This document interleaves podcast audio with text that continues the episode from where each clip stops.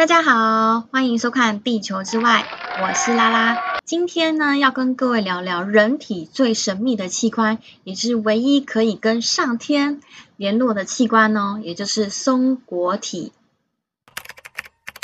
什么是松果体呢？松果体其实是大脑中呢小小的一个分泌器官，颜色呢是略带一些红的灰白色，大小呢大概是像稻谷呢一样大，大概是五到八公里。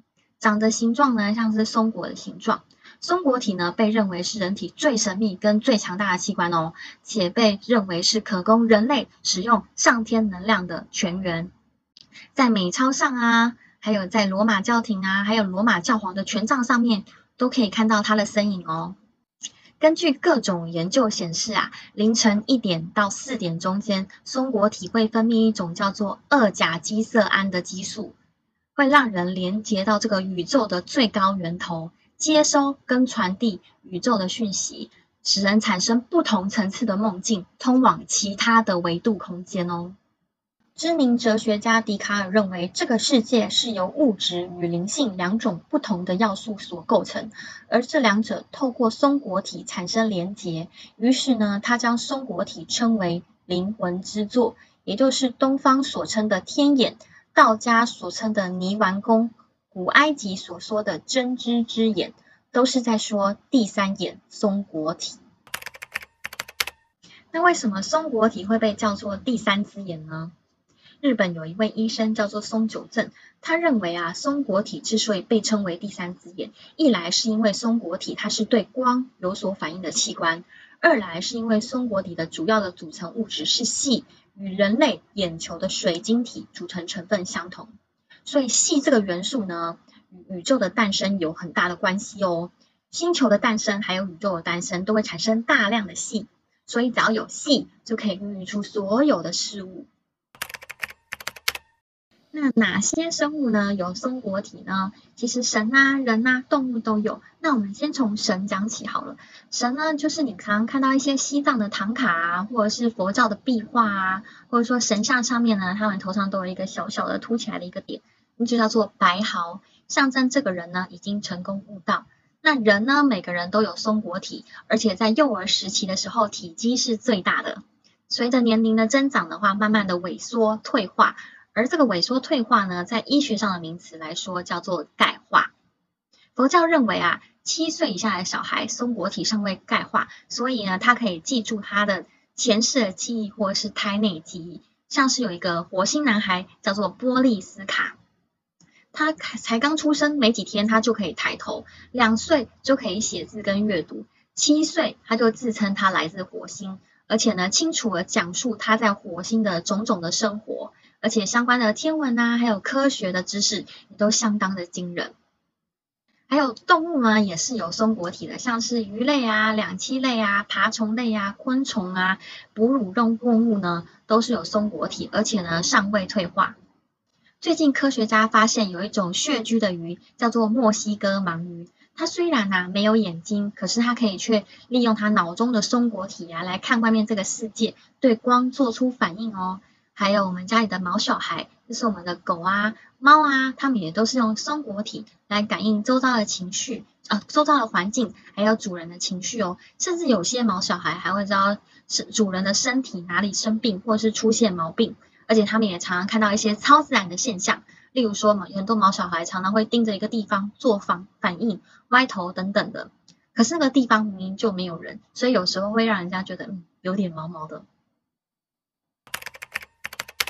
那为什么人类的松果体会钙化呢？松久正认为啊，松果体啊长期啊被掌控地球的当权者给封印了。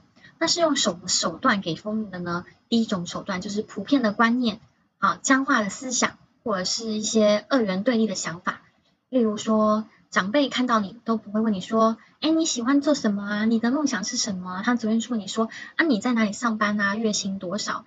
大家普遍都会认为说，呃，一定要去大企业上班啊，或者是在公家机关上班啊，要当上主管才是有前途。然后赚了钱啊，一定要去买房子，或者是说啊，你做自己喜欢的事情，你根本就养活不了自己，或者说啊，你失业就是失败者。例如这种什么是对，什么是错的这种想法，一直去影响大家。第二种手段呢，就是利用药物。牙膏中的氟跟疫苗中的汞都会影响到松果体活化。现代人呢，相信媒体提供的资讯，于是大量的摄取了这两种物质。有些国家呢，甚至呢，它会在这个自来水中加入氟，目的就是要控制人类，不让松果体活化。根据统计啊，全世界有三点五亿人在饮用这个加了氟的自来水，而且有一半的人都在美国。根据世界卫生组织的统计啊。在自来水加了氟的美国与没有加的其他国家相比起来，蛀牙的人并没有明显的减少。上述呢就是松果体钙化的原因啦。松果体的力量一旦减弱，人类就没有办法跟宇宙智慧连连接。那什么是宇宙智慧呢？就是人类所需要知道的一切知识。当松果体没有办法发挥它原本的作用，人类就变得更好操控啦。大家还以为沉睡的松果体才是正常的，没有办法发挥直觉力，以为呢只能只能自己只能依靠别人，于是呢就被自己的人生跟身体折磨的痛苦不堪。松九正认为啊，松果体啊活化到一定的程度，会有以下的超能力哦。第一个超能力就是可以接触到其他维度的高次元生命体，像是神明啊、外星人啊、天使啊等等。那第二个超能力呢，就是可以看见能量场，例如说是人的气场啊，还有物品的能量。那什么是能量呢？依据爱因斯坦的理论呢，能量其实就是一种振动。世界上所有一切的物质都是能量，像人啊、椅子啊、动物，其实都是能量所组成的。那只是振动频率的不同，所以形成不同的事物。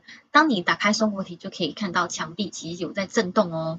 第三个超能力就是，当你的松果体活化到一定程度以上，就算你不吃不喝，身体也可以自行制造出所需要的能量，也逐渐不太需要睡眠哦。印度有一位瑜伽士啊，他叫普拉德贾尼，他就不吃不喝就活超过了七十年。那靠的是什么？就是打坐跟冥想，还有太阳，是确有此人哦，Google 都可以查得到。那第四个超能力呢，就是可以在不同维度中旅行，也就是灵魂出窍。那科学家呢，已经观察到呢，有人可以在这个出窍到这个宇宙中进行遨游。那他可以精准的观察，还有描述这个木星环。那当时呢，科学家甚至都不知道有这个木星环的存在，直到太空船飞到木星旁边，科学家才观测到啊，原来有木星环。第五个超能力呢，就是活出更好的人生剧本，就是成为更好的自己。在平行宇宙世界中呢，过去、现在、未来都是同时存在的。你除了现在的自己以外，其实你还有无限多个现在的另外一个自己。因为呢，人生有无限多种可能，只是你选择把画面切换到现在这个视角。例如说，你现在是一个老师，可是另外一个平行宇宙你可能是一个电商老板。那身为现在的老师的你，你想要变成一个很成功的电商老板，只要你一旦松果体开始活化。通道打开之后呢，你就可以往你心里想要的那个平行宇宙次元移动，也就是你就可以变成是电商老板，你的梦想就可以成真喽。怎么活化松果体呢？第一个方法就是不要再用含有氟的牙膏，因为呢，松果体是吸收氟最快的一个器官，一旦体内有氟，它就会立刻吸收，那松果体就会钙化跟萎缩喽。那第二个呢，就是遇到事情就保持的说这样就好的心态。不要去想说啊，这件事情为什么会发生在我身上，或者是苦苦去挣扎，就是接纳一切，那放松心情，做自己喜欢做的事情。那第三个呢，就是打坐跟冥想啦。很多企业成功大老板都有在打坐，例如说是苹果的创办人啊，贾伯斯，还有名主持人欧普拉，还有阿素斯的董事长施中堂，还有音乐巨头西蒙斯，都有在做打坐哦。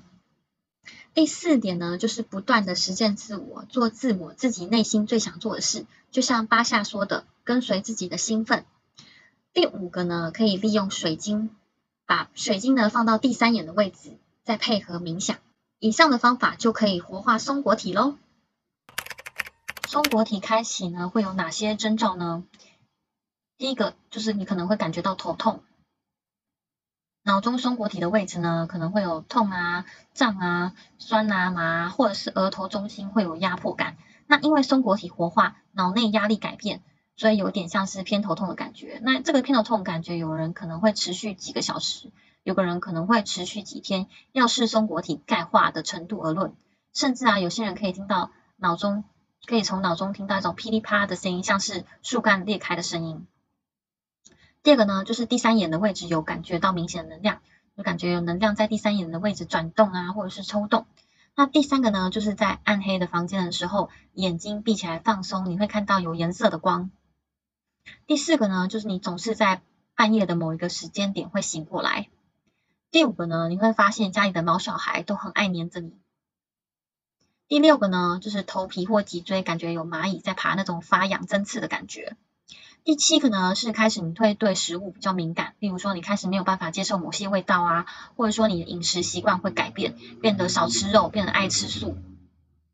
第八个呢，就是发生改变人生的大事，例如说是离职啊，或者是分手啊，迫使你放慢生活节奏，自省你要当一个什么样子的人。第九个呢，就是会拉肚子，但是肚子不会痛，但是就是会拉肚子，就很像帮你排毒的感觉。第十个呢，就是会做清醒梦。第十一个呢，就是你会想要渴望知道人生的意义是什么，目标啊，还有灵性的一些启示。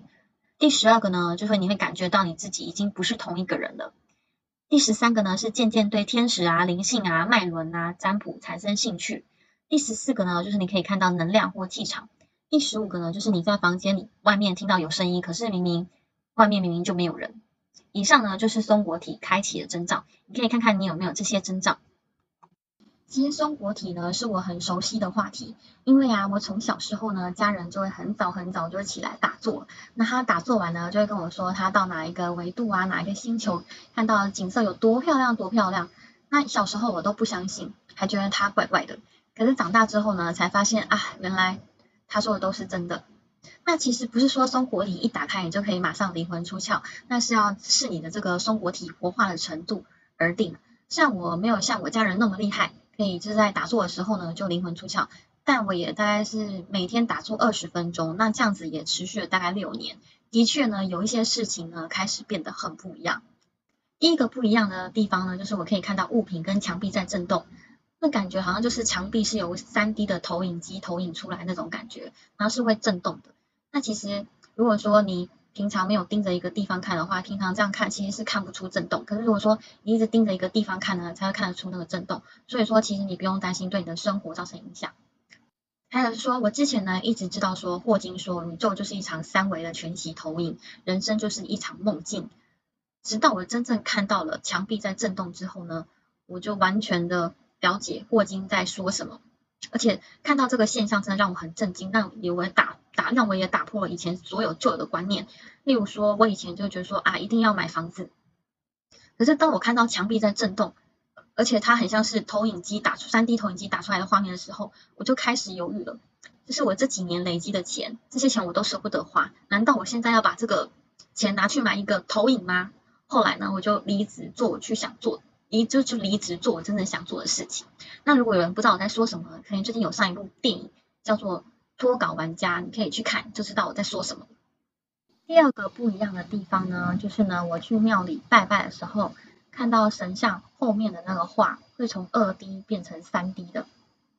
第三个不一样的地方呢，就是我晚上看月亮的时候，月亮外面会有多一圈蓝色的光，而且呢我可以吸收到月亮的能量。它是一种很凉爽的能量，有点像是把绿油精涂在身上。可是它不只会让你的表面很凉，它的凉，月亮的能量的凉是会让你透到你的身体里的。第三个不一样的地方呢，就是我眼睛闭起来会看到紫色的光，还有天使。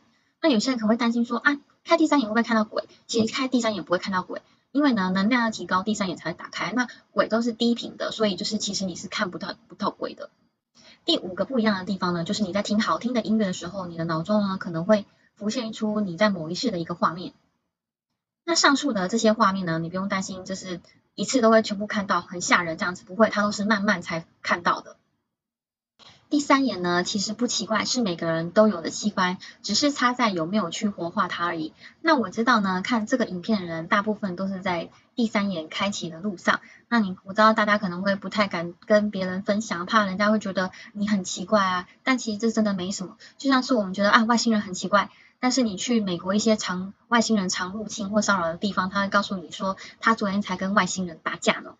所以说这真的没什么。那你也可以把你用第三眼看到的一些意象啊，或现象，也可以在下面留言分享，让我知道。或者是说，你可以加入一些呃塔罗啊，或者是占卜啊的一些呃粉丝专业，他们啊都其实这些里面加入的这些社员里面，其实大部分的人都有开启第三眼，你们也会比较有共同的话题。开启第三眼呢，其实是是一种能量的累积，是一种由内而外的变化。所以呢，千万不要急着找人帮你打开第三眼哦，因为这样就有点本末倒置，而且呢，这样很容易陷入外灵骚扰的风险哦。那你在打坐啊或冥想的时候，看到一些意象，不要去执着说有没有看到这个意象，或者说啊你觉得这个看到这个意象很强很厉害，你应该是静静静静的去体会大脑安静的感觉，这种静心的感觉，然后好好的了解真正的自己，然后成为真正的自己。也许呢，有人呢开启第三眼之后呢，就会接到一些外灵的讯息。当然不是所有的人，也许是某一些少少部分的人。当你没有办法去分辨这个灵是好的或坏的时候，就暂时先不要去理它。那好的灵呢，他们通常的讯息呢都是温暖的、温和的、让人平静的，或者说你现在做的事很棒，对社会很有益处，请继续做之类的，而不会是冰冷的，让你感觉到冰冷啊或混乱啊，或者是说。嗯，他要你去帮他做某一件事，你从来都没有做过的事情，或者说他要你去拜某一个上司为师，或者是说他拿什么利益诱惑你这样子。